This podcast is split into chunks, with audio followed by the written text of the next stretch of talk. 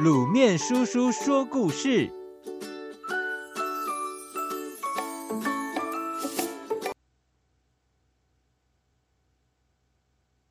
鸡飞狗跳。捣蛋鬼皮皮最爱鸡飞狗跳。捣蛋鬼皮皮喜欢捣蛋，而且最喜欢跑到养了鸡、养了狗的人家去捣蛋，因为，对着人捣蛋可没什么意思，被他吓着的人要不是抱着头直发抖，就是一下子昏了过去，一点都不好玩。不过吓唬鸡和狗，往往可以让鸡飞得老高，狗跳得老远，那个场面真是有趣极了。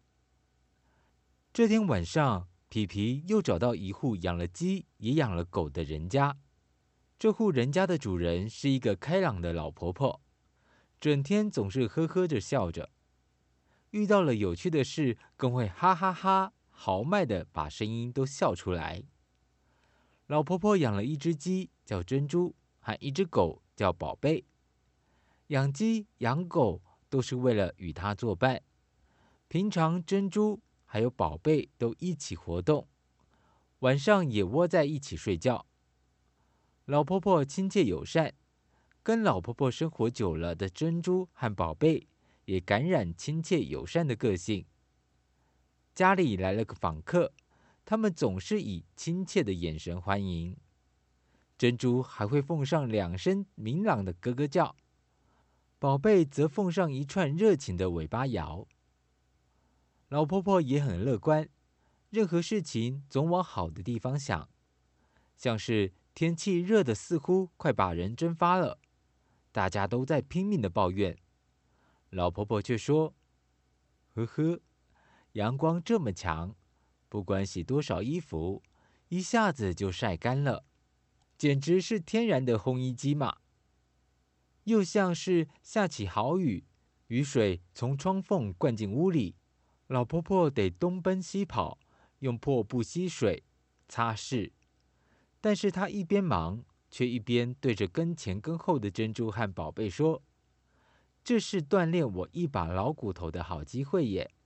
多运动，反应快，身体也好。”而每回老婆婆乐观地面对不同的事情，珍珠往往会咯咯叫，宝贝往往摇摇尾巴，好像很赞同。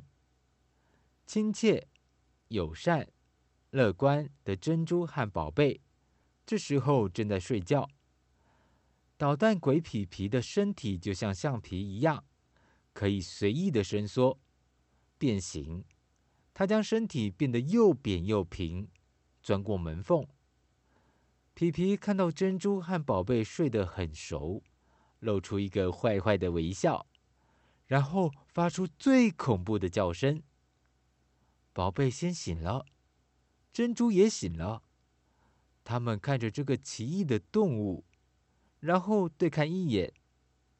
宝贝摇着尾巴，然后说：“你是老婆婆的朋友吧？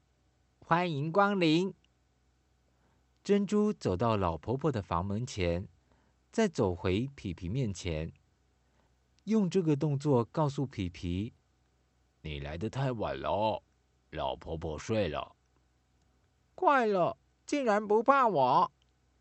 皮皮想着：“好，那我就用大家最怕的那一招。”皮皮忽然像一条大床单似的，用最快的速度“咻”的一声，往珍珠还有宝贝那里飞去，打算包住他们。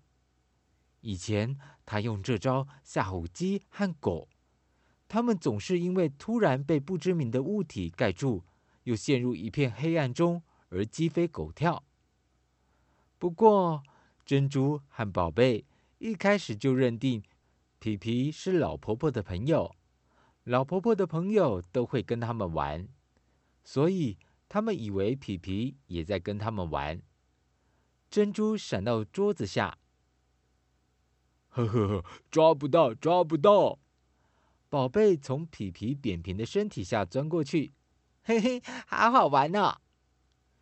皮皮可气坏了。这一只鸡，一条狗，不仅没有鸡飞狗跳，还乐成这样。好，再看我的。皮皮卷起身体，变成了一颗圆球的形状，滚啊滚啊，飞速的往珍珠和宝贝那里滚过去。哎，又有新玩法了，这个有趣。珍珠和宝贝还是没有吓到，跟着圆球闪躲追逐，玩得很开心。皮皮简直快抓狂了，他从来从来都没有那么失败过。于是发疯似的发出可怕的吼叫声：“啊哦，哦啊哦！”老婆婆一向睡得很沉，但这会儿也被吵醒了。她走出房间，看到皮皮有些惊讶的睁大眼睛，再睁大眼睛。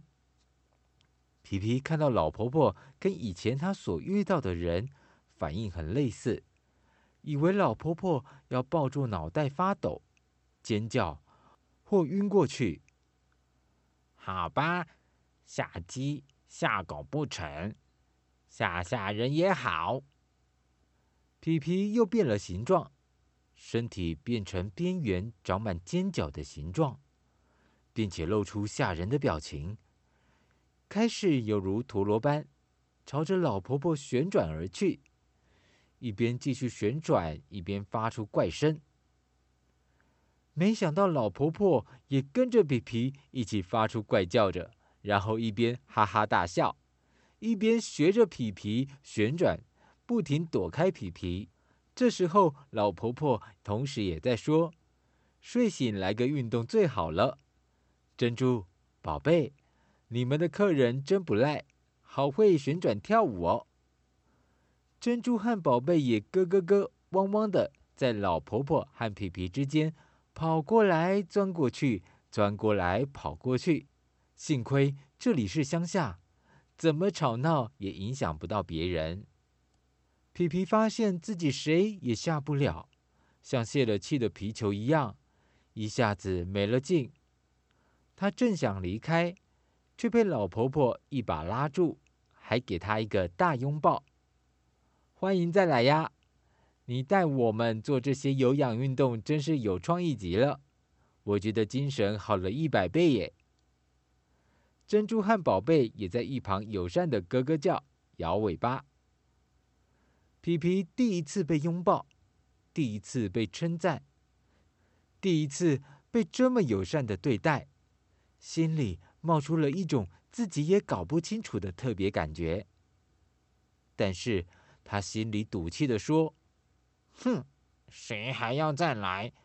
吓不了你们，多没意思啊！”然后钻出门缝走了。老婆婆看到皮皮伸缩自如的特技，忍不住用力拍起手来，赞美个不停。皮皮虽然说再也不来了，不过他离开后，立刻想念起老婆婆以及珍珠宝贝。他忍了好几天，还是来到老婆婆家，而且之后还常常去做客呢。